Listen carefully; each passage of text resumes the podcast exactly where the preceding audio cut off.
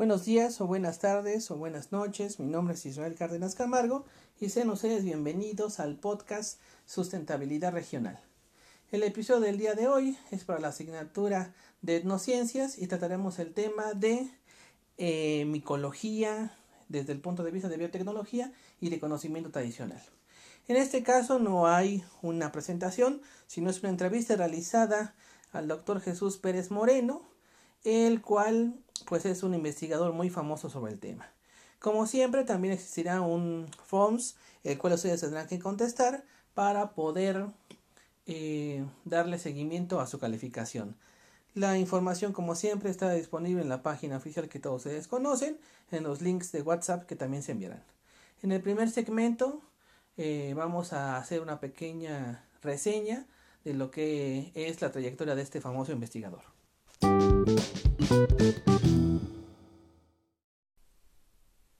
Voy a permitirme leer una ficha pequeña curricular de nuestro entrevistado del día de hoy.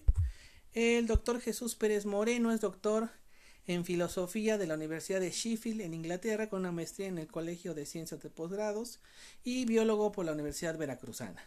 Actualmente es miembro del Sistema Nacional de Investigadores nivel 3, es miembro regular de la Academia Mexicana de Ciencias, profesor e investigador titular del Colegio de Postgraduados en Texcoco. Eh, sus áreas es biotecnólogo desde hace aproximadamente 31 años. Ha sido, ha sido, invitado a dar conferencias y forma parte de comités internacionales en cinco continentes, Asia, África, Europa, América y Australasia. Ha efectuado estudios de hongos comestibles en más de 30 países.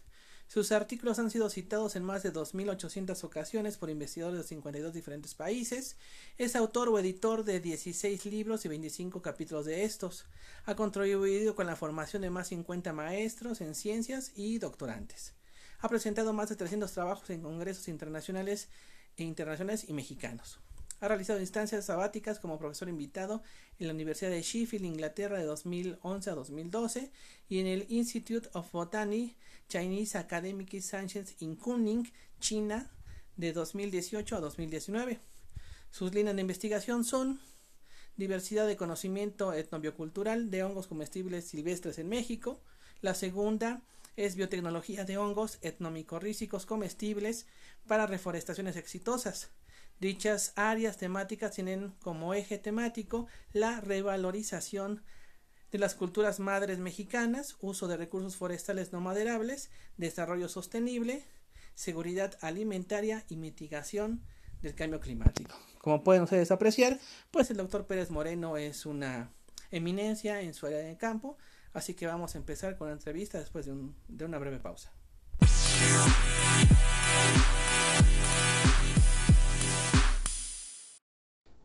Regresamos entonces de la pausa para empezar nuestra charla con el doctor Jesús Pérez Moreno. Antes de empezar, muchísimas gracias doctor por recibirnos en su casa. Eh, estamos muy orgullosos de platicar con usted unos minutos. Eh, el placer es mío, realmente muchísimas gracias por la gentil invitación y realmente es un privilegio poder platicar con ustedes y con su audiencia. Muchas gracias doctor. Ya sé que es una pregunta que seguramente le han hecho miles de veces, pero queríamos tener como un punto de partida en ese sentido, ¿no? ¿Nos podría platicar un poco cuál es la importancia de los hongos en el socioecosistema, cómo se maneja actualmente esa temática? Bueno, eh, en realidad podríamos decir que los hongos han jugado un papel fundamental eh, en el desarrollo de la civilización humana como la conocemos actualmente y simplemente basta decir que alimentos básicos en la supervivencia de nuestra especie, como el pan, como el vino, como la cerveza, son consecuencias de un proceso fúngico, básicamente, a través de unos pequeños denominados micromicetos, como son las levaduras realmente, ¿no? Pero los hongos no solamente son alimento, incluyendo también eh, macromicetos, sino los hongos también constituyen o tienen una importancia gigantesca desde el punto de vista médico.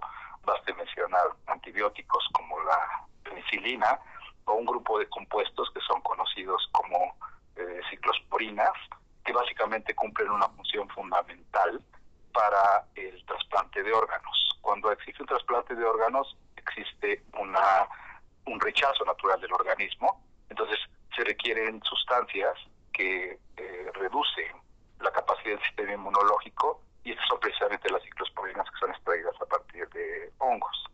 Eh, tiene un uso ambiental también, se han encontrado hongos que tienen la capacidad de poder degradar plástico, eh, de hecho existe todo una, un conjunto de eh, disciplinas, podríamos decir, que se juntan como en un concepto definido como micorremediación, los hongos tienen un uso lúdico también, eh, han constituido una tradicionalmente un elemento en la cosmovisión de nuestros pueblos originarios y una de conexión con la divinidad. Y adicionalmente, bueno, eh, se podría agregar que hay todo un conjunto de especies de hongos de los cuales se extraen eh, enzimas de uso industrial como saborizantes, como colorantes. básicamente ellos han como decía yo en un inicio, eh, han jugado un papel fundamental eh, en el desarrollo de la civilización humana. Muy bien, doctor.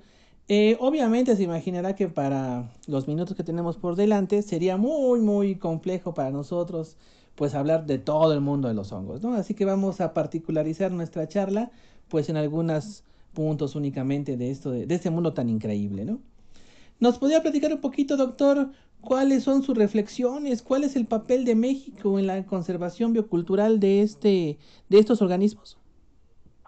Bueno, en realidad México juega un papel fundamental en lo que en las relaciones del conocimiento de los hongos y, los seres humanos, eh, porque la disciplina que estudia este tipo de relaciones es conocida como etnomicología y esta surge en México eh, cuando en 1955 un banquero neoyorquino de nombre eh, Robert Gordon Wasson eh, entra en contacto con una poseedora de un conocimiento tradicional, conocidos como sabios en el mundo prehispánico, mazateca, que es María Sabina, y hace un descubrimiento único que es básicamente el uso enteógeno de los hongos. ¿Nos puede explicar un poquito ese término, doctor? Sí, bueno, existen dos conceptos. Uno, eh, eh, cuando nosotros consumimos una sustancia que afecta el sistema nervioso central, una sustancia puede ser un eh, enteógeno o puede ser un alucinante. Eh, el, el, alucinante, el que produce efecto alucinante, puede ser una sustancia natural o una sustancia artificial. O sea, en el caso del enteógeno siempre es, un, es una sustancia de origen natural el segundo punto para distinguir un enteógeno de un alucinante es básicamente eh, las condiciones en las cuales se efectúa el consumo. En el caso de eh, un alucinante, pues, es uso lúdico exclusivamente. Eh, en el caso del enteógeno, hay todo un conjunto de reglas que se tienen que seguir, como se ha seguido en nuestros pueblos originarios, no consumir alimentos, solamente agua, básicamente estar en nuestra de ayuna, eh, ser conducidos por un chamán o un curandero realmente. Claro. Eh, es, todo como una ceremonia la que se lleva a cabo, eh, distinta de no mezclar otro tipo de sustancias. Claro. en el caso de un alucinante, pues se puede mezclar alcohol, etcétera. Y el tercero, que es probablemente el punto más importante, es cuál es el objetivo de, consumir estas sustancias que, que afectan el sistema nervioso central. Si nosotros consumimos eh, una sustancia simplemente como diversión o para evadir una realidad, esto no tiene ningún una perspectiva mística o espiritual, pero si nosotros tenemos preguntas muy, muy puntuales realmente acerca, pueden estar relacionadas con nuestros miedos, pueden estar relacionadas con nuestras eh, con nuestros rencores, pueden estar relacionadas con aspectos muy personales que cada uno conoce. Eh, se ha dicho tradicionalmente de que nosotros encontramos lo que buscamos. Claramente nada, nada es tan cierto como esto, ¿no? Entonces cuando se lleva, estos son los tres criterios que distinguen a un eh, enteógeno de un psicodélico realmente. Entonces el concepto de enteógeno es básicamente un concepto que es místico. Eh, y el consumo de, los hongos eh, del género psilocibe eh, en relación pueden ser ambos. O sea, puede ser simplemente un alucinógeno, cuando va un joven lo mezcla con alcohol, es una simple diversión, Claro. Lo que está consumiendo es un alucinógeno. Cuando va una persona, desarrolla una ceremonia similar a la que desarrollaba María Sabina, eh, con una pregunta específica, entonces está consumiendo un enteógeno realmente, ¿no? Interesantísimo. triviales, pero no las son. Claro, no, es, un mundo diferente. Cosmovisiones totalmente distintas realmente. Claro. Perdón, doctor, entonces lo interrumpí. Platicábamos sobre la conservación, la importancia de México en esta conservación. Sí, bueno, eh, México constituye uno de los eh, centros de mayor eh, importancia biocultural en términos generales. en el caso específicamente de los hongos, para poder tener esta característica se requieren dos aspectos. Uno de ellos, enorme diversidad cultural. En nuestra nación existen 68 grupos étnicos, cada uno de ellos tiene su propia cosmovisión, su propio lenguaje, su propio manejo de recursos naturales, sus propias fiestas, porque en eh, nuestro México este es un concepto muy importante, es el concepto social que tenemos, que ahora estamos padeciendo, tal vez si carecemos de estas fiestas en estas épocas. Claro. Eh, y adicionalmente se requiere de una gran diversidad biológica. Eh, por ejemplo, en el caso de pinos, México tiene la mayor diversidad de especies en el mundo, con 71 taxa, en el caso de encinos, México tiene la mayor diversidad en el mundo, con más de 160 especies, y en el caso de los hongos comestibles silvestres, eh, somos el segundo reservorio a nivel mundial. Entonces, cuando se conjuntan estas diversidades biológicas con las diversidades culturales, tenemos la posibilidad de que surja este conocimiento tradicional y México es uno de los reservorios de mayor importancia eh, en el planeta desde el punto de vista eh, genético primero, desde el punto de vista biológico, claro. desde el punto de vista de, lo que se denomina conocimiento biocultural. En ese sentido, doctor, eh, el conocimiento tradicional sea, bueno, es fundamental para el modelo educativo, se lo sabe, de nuestra universidad, ¿no? Al tener un proceso intercultural, pues estamos ampliamente relacionados y unidos y sensibles al tema del conocimiento adicional. En ese sentido, doctor, ¿considera usted que cuál es el papel de estas comunidades en la conservación de este conocimiento, en el uso, en el aprovechamiento de este conocimiento? Bueno, realmente eh, la, la función de las culturas madre de los pueblos originarios es fundamental realmente. Ellos son receptores de un conocimiento que ha sido generado a lo largo de milenios realmente. Y, paradójicamente son grupos que son enormemente vulnerables desde el punto de vista económico, pero no solo desde el, vista, punto de vista económico, sino eh, todavía eh, un punto de vista que resulta eh, más peligroso es desde el punto de vista cultural. Existe un proceso de aculturación es decir, de transformación de sus propias visiones de las realidades, y ese es el proceso más peligroso en el que tenemos que eh, cumplir una función fundamental. Eh, quienes eh, queremos a esta nación, que es básicamente la conservación biocultural. La conservación biocultural es totalmente factible. Nosotros hemos tenido casos muy exitosos en donde hemos podido apreciar cómo concepto denominado manichismo creemos que lo que nosotros eh, conocemos no tiene un valor. Y esto básicamente es un proceso de la conquista. La conquista no solamente fue cultural, no solamente fue eh, un proceso físico, sino fue principalmente un proceso mental. Entonces, eh, hay personas que tradicionalmente se avergüenzan de sus raíces indígenas, digo esto con, todo el, respeto. Claro y, eso el mundo el propio mundo mestizo durante décadas se encargó de, afianzar este proceso sin embargo actualmente eh, hay una revalorización eh, a nivel mundial de estos saberes tradicionales entonces en ese sentido eh, creo que los científicos podemos cumplir una función enorme relevancia a, a, la hora de desarrollar esfuerzos en nuestras culturas madre para darles a entender precisamente estos procesos el hecho de que ellos sean bilingües es algo de lo cual deben sentirse enormemente orgullosos. El hecho de que ellos tengan saberes tradicionales son receptores de conocimientos de enorme importancia y esto tiene un valor cultural, social y económico. Claro, pues sin duda eh, son conceptos muy importantes para esta conservación biocultural. Vamos a hacer aquí entonces una pequeña pausa y continuamos en unos segundos.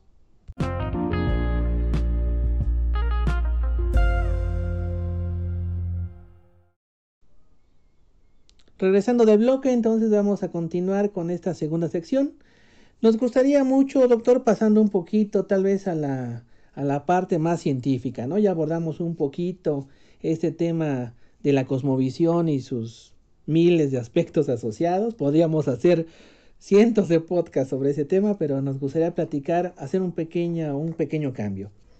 Eh, doctor, ¿nos puede platicar un poquito, relacionado al tema anterior con el nuevo, cuál, cómo este conocimiento tradicional se puede aplicar responsablemente y éticamente a un proceso biotecnológico, doctor? Ok, bueno, existen múltiples eh, mecanismos, estrategias que pueden ser seguidas eh, respecto a la aplicación del conocimiento tradicional para la aplicación de conceptos biotecnológicos, en el que nosotros hemos desarrollado directamente durante el último par de décadas ha sido, ha sido basado en un problema mundial. El problema más grande que enfrenta la humanidad actualmente no es el COVID-19. Es un problema pasajero del cual saldremos. Tenemos que ser responsables poder salir de ellos. Pero el proceso más grande es el cambio climático global. Ese es gigantesco. Es como si comparásemos una cabeza de alfiler con un elefante realmente. Eh, el proceso de cambio climático global es un proceso que eh, hemos inducido a nosotros y es como si estuviésemos cavando nuestra propia tumba si continuamos con la, actitud que hemos tomado y sobre todo la, la, visión que hemos tenido de nosotros mismos y de nuestra realidad. Uno de los procesos más importantes es la destrucción de los hábitats naturales o la deforestación. México, los bosques del mundo eh, no se distribuyen homogéneamente. Existen 10 países que concentran el 80% de los bosques del planeta. Las estrategias que se desarrollen en estos países serán fundamental para conservar los bosques del planeta. Y México ocupa el octavo lugar en extensión de bosque. Eh, esto puede ser una extraordinaria noticia y realmente lo es. Sin embargo, una paradoja es que también ocupa una de las tasas de deforestación más, más altas del planeta. Claro. Históricamente, cuarto o el quinto lugar es el que se ha ocupado y la, gran pregunta es cómo desarrollar eh, reforestaciones exitosas. Eh, la producción maderable de mayor importancia en el país viene de los pinos. 80% de la madera que utilizamos viene de los pinos. Y los pinos forman una asociación que técnicamente denominamos mutualista, es una asociación benéfica para ambas partes, el yo gano, tú ganas, es una de las enseñanzas que nos da la naturaleza realmente, que se denomina ectomicoriza. En esta básicamente los hongos sabemos que son organismos heterótrofos, es decir, no tienen la capacidad de poder fabricar su alimento, sino eh, dependen de que las plantas los, lo produzcan. Entonces, básicamente los hongos ectomicorícicos toman sus fuentes carbonadas a partir del proceso de fotosíntesis desarrollados con los árboles con los cuales se asocian.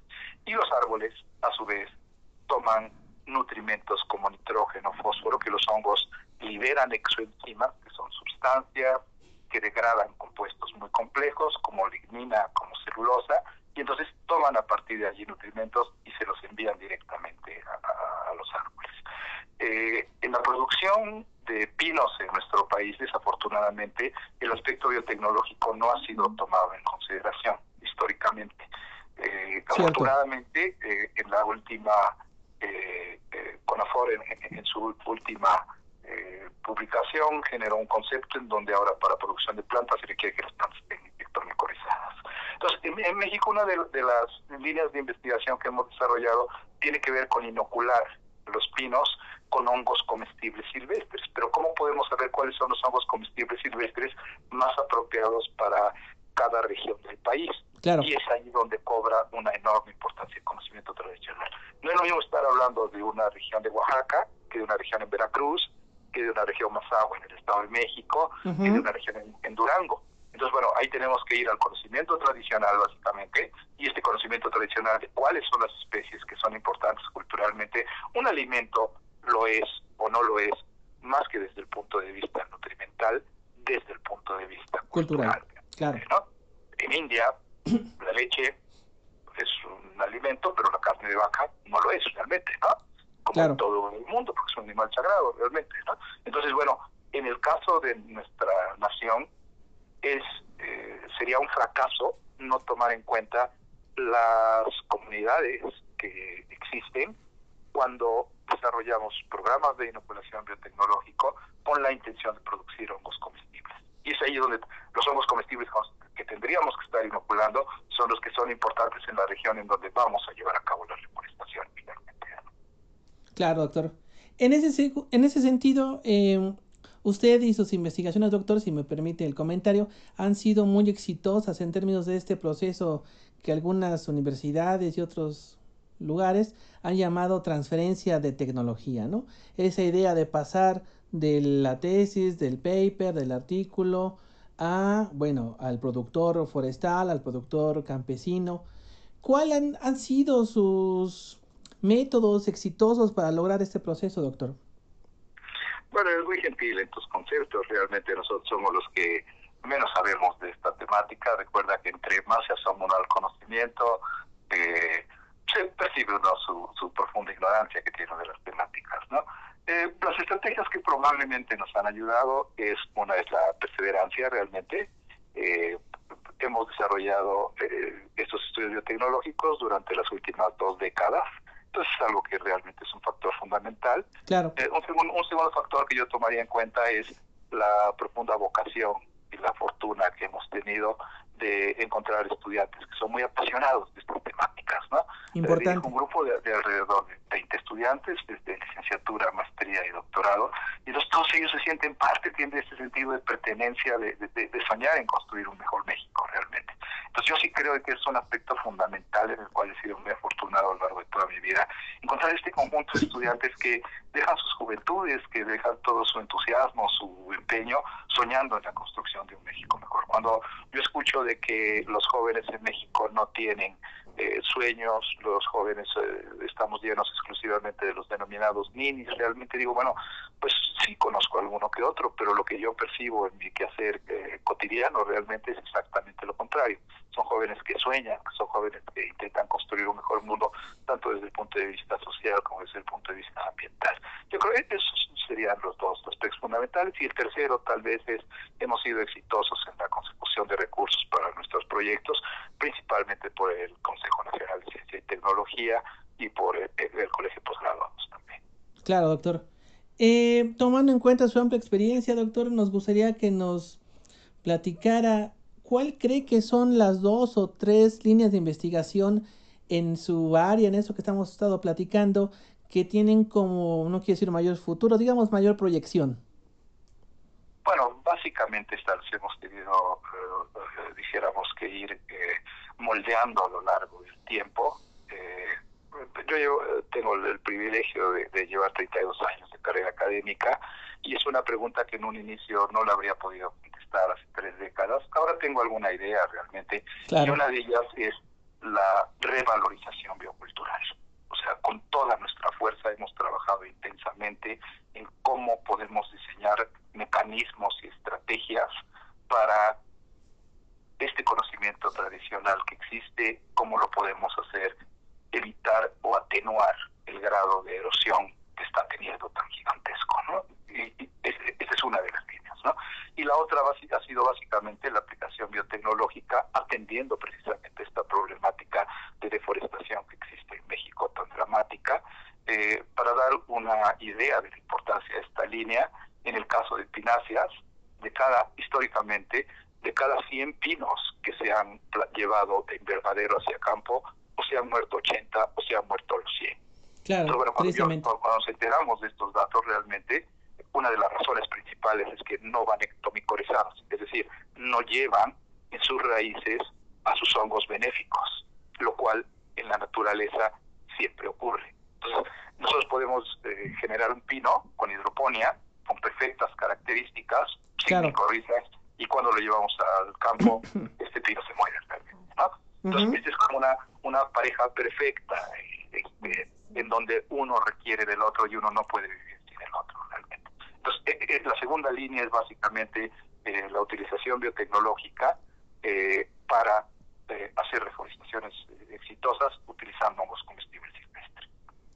Perfecto, doctor. Pues con este comentario terminamos nuestro segundo bloque y regresamos en unos segundos.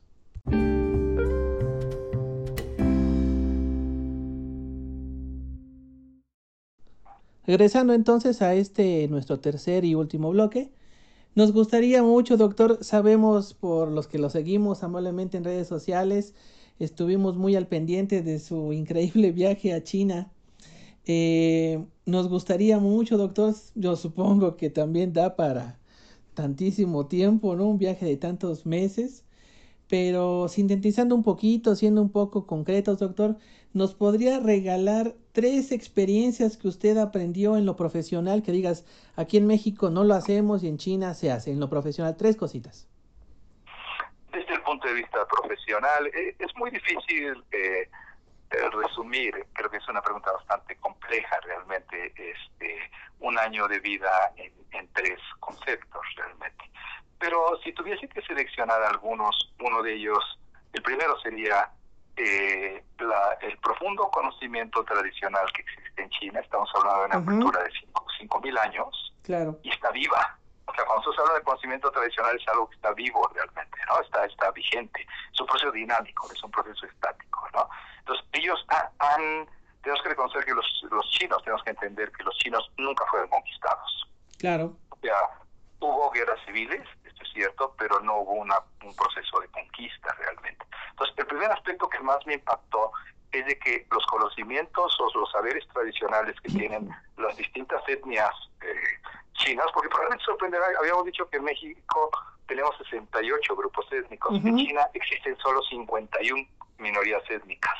O sea, nosotros tenemos más que los chinos. Claro. Y la población mexicana son 127 millones de personas. Más o menos. Y la población china es 1.4 billones de personas. Entonces, bueno, aquí hay más grupos étnicos en México que en China realmente. Claro. Pero el, el, el, primer aprendizaje técnico es que ellos, en vez de despreciar su conocimiento tradicional, lo que han hecho con el conocimiento tradicional es tratar de validarlo desde el punto de vista científico. Entonces, tienen un hongo, por ejemplo, que es el denominado Ling Chi, su comercio internacional de este hongo es de alrededor de 5 billones de dólares anualmente, Uf. y es, el, es denominado el hongo de la inmortalidad. Entonces, eh, eh, en el concepto chino existe el concepto de yin y yang, que es el concepto de equilibrio, y básicamente eh, para mantener la salud, y básicamente cuando hay un desequilibrio, entonces es cuando viene la enfermedad. Uh -huh. Entonces, entonces, ellos lo que han hecho, en vez de despreciar este conocimiento tradicional de que en el linchi, que es una especie de un hongo que se llama, un conjunto de especies de un género que se llama ganoderma, uh -huh. eh, lo que han hecho ellos es tratar de validar este conocimiento. Y lo impresionante ha sido que han encontrado centenares de compuestos bioactivos con propiedades medicinales, anticancerígenas, antidiabetes, antihipertensión. Y lo increíble es, bueno, cómo durante 5.000 años se desarrolló este conocimiento. Pues fue, fue ensayo y error realmente, ¿no? Hasta que lo encontraron realmente. Y, y, eso es real. O sea, esto no es algo que sea un concepto exclusivamente místico o mágico, sino claro. es un concepto que está validado desde el punto de vista científico, ¿no? Y sería la primera enseñanza, tal vez. La segunda que me impactó es las trufas. Uh -huh. eh, su producción de trufas anuales es de alrededor de mil toneladas. Uf. Mil toneladas pero no solamente sería esta cuestión de estas mil toneladas, sino que el gobierno chino está invirtiendo millones de renminbi, que es su moneda, son uh -huh. millones de, de, de, dólares americanos, eh, serían algunos billones de pesos mexicanos, eh, en eh, áreas como la no solamente el consumir las, las trufas como tales, es decir, solo tener la materia prima, sino el desarrollo, por ejemplo, de cocina gourmet están invitando chefs de todas partes del mundo uh -huh. para darle un valor agregado a este producto realmente. Entonces, eso es algo espectacular, realmente, esta profunda conexión que existe entre gobierno, compañías, científicos y población rural. Uh -huh. como, y el tercer punto que me impactó es como consecuencia de esta relación, lo que ha ocurrido es de que han sido muy exitosos en reducir su pobreza extrema. En 1980, eh, 80% de la población china vivía en pobreza extrema. La pobreza extrema es definida por el Banco Mundial como un ingreso de 1.90 dólares. Unos 50 pesos diarios. Eso, claro. es lo que 80% de la población china eh, tenía para renta, comida, calzado, todo. medicina, todo. y eh, en 2018, que es la última estadística publicada, el 0.7% de la población china vive en pobreza extrema. Muy poca. Entonces, no hay en la historia de la humanidad, pero por la interrupción se lo pongo la idea, no hay en la historia de la humanidad un ejemplo similar a este. Esto ha sido básicamente consecuencia de un buen gobierno, un gobierno que hace una distribución de los recursos, un pueblo muy trabajador, porque el pueblo es un pueblo muy trabajador, y un pueblo que quiere muchísimo su nación. Claro. eso me impactó realmente, honestamente. Es algo espectacular, es algo que es muy agradable de, vivir Si me permite, incluso es esperanzador, ¿no? Nos da esperanza de que podemos hacerlo realmente, ¿no? Yo, eh, tienes total razón, realmente. O sea, esto nos da esperanza que puede construir un mundo mejor, un mundo más justo realmente. Claro, doctor. Eh, un poco eh, cambiando el chip, la misma pregunta, pero en lo personal, tres cosas que usted, yo supongo que vivió miles, pero tres cositas, dos que nos pudiera compartir en lo personal, doctor. En lo personal, lo primero es, yo creo, el profundo cariño que los chinos le tienen a su nación. Yo creo que en México vemos muchísimas personas que le tenemos cariño a nuestra nación. Eh, vi ayer un eh, Facebook un eh, pequeño video que compartió una querida amiga de, Sinaloa, que es Sabina Belloso, y un taxista que se dedica a mover al personal médico y a, pacientes de manera gratuita. Un taxista. Claro. Y lo que, y lo que hicieron fue eh, juntaron dinero, hicieron una carta, llamaron al taxista como si fuera a recoger otro paciente, es un hombre que venía con una chamarra muy simple, un pantalón de mezclilla, un hombre de una clase media baja, tal vez. Claro. Y eh, le dieron un aplauso, todos los médicos y enfermeras y, el personal del hospital, y después de esto le entregaron el sobre con el dinero y le entregaron la carta. Y, el hombre se, quebró en, en lágrimas, ¿no?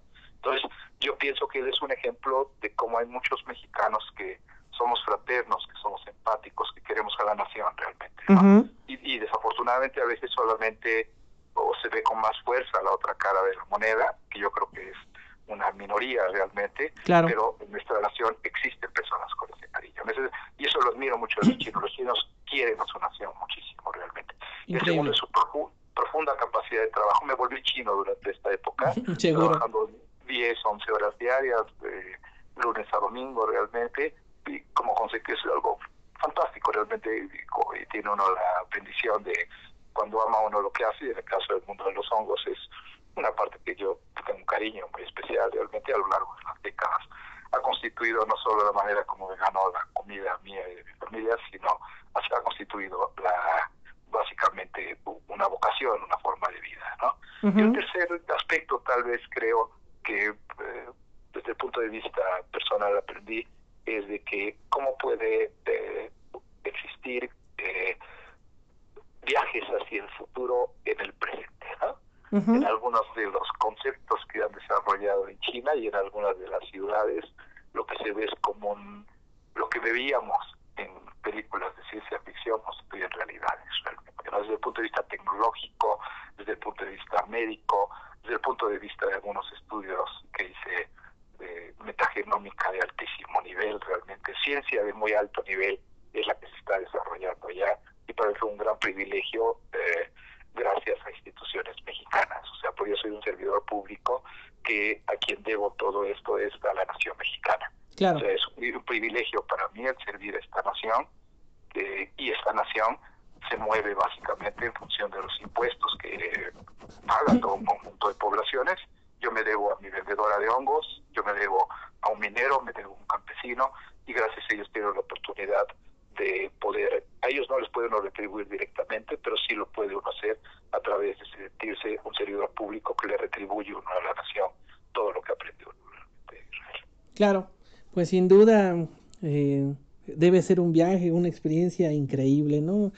Realmente nos gustaría mucho en su momento, pues, platicar extensamente este punto, doctor. Si me permite, para finalizar esta emisión, no le propongo un pequeño ejercicio. Imaginemos que tiene la posibilidad ahora contrario a lo que nos platicaba, de viajar al pasado y hablar con ese Jesús Pérez Moreno del segundo, del cuarto, del sexto semestre de la licenciatura y ese joven le preguntara al investigador famoso hoy por hoy tres consejos que me darías para facilitar mi proceso, para hacerme menos complicado estos años que siguen. ¿Qué le diría, doctor? El primero sería sueña. No dejes que lo que escuches eh, te impacte y te impida soñar. Claro. El segundo sería trabaja intensamente. Eh, eso está en nosotros. No tengas impedimentos para continuar trabajando. Y el tercero sería eh, mantén los pies en la tierra y en el cariño hacia tu nación realmente. Eh, algún poeta dijo, uh, los ojos en el cielo, las manos en el trabajo y los pies en la tierra. Y claro. eso resumiría lo que, lo, que he aprendido, porque la pregunta es extraordinariamente atractiva, porque el, básicamente es que aprendemos los humanos, y los humanos yo creo aprendemos no porque seamos muy inteligentes, sino simplemente porque empiezan a platear las sienes, esas cosas blancas que denominamos canas realmente, ¿no? Y hay cuestiones que solamente se pueden aprender mediante las experiencias personales más que exclusivamente en los libros realmente. Excelente, doctor. Pues nos quedamos con ese hermoso poema, con esa hermosa reflexión. Pues no nos queda más que nuevamente agradecerle enormemente estos minutos, doctor. Estamos a la orden y pues nos gustaría mucho, eh, pues usted tiene a bien, pues mantener este canal abierto y si gusta usted, en su momento volver a platicar. Eh, será un placer para mí y un privilegio, este maestro Israel. Eh, como le decía, realmente eh, todo lo que he recibido, realmente lo he recibido de esta nación. He tenido oportunidad de, quedarme a trabajar, primero en Inglaterra, en donde desarrollé el doctorado, después en China también, eh, me la posibilidad de quedarme. Sin embargo, yo soy de aquí, estas son mis raíces, esta es mi nación, mi nación me ha tratado bien, mi nación tiene esperanza, entonces eh, esa ha sido mi posición permanente, ¿no? Mis cenizas quedarán en el bosque realmente de un momento que tenga que despedirme, pero me falta para eso realmente, mientras creo que tenemos la capacidad de poder servir a esta gran nación, este maestro. Muchísimas gracias, doctor. Pues le mando un saludo y espero que nos comuniquemos en la brevedad. Hasta luego. Un abrazo fraterno, digital en estos tiempos, maestro. Claro que sí. Hasta luego. Bye.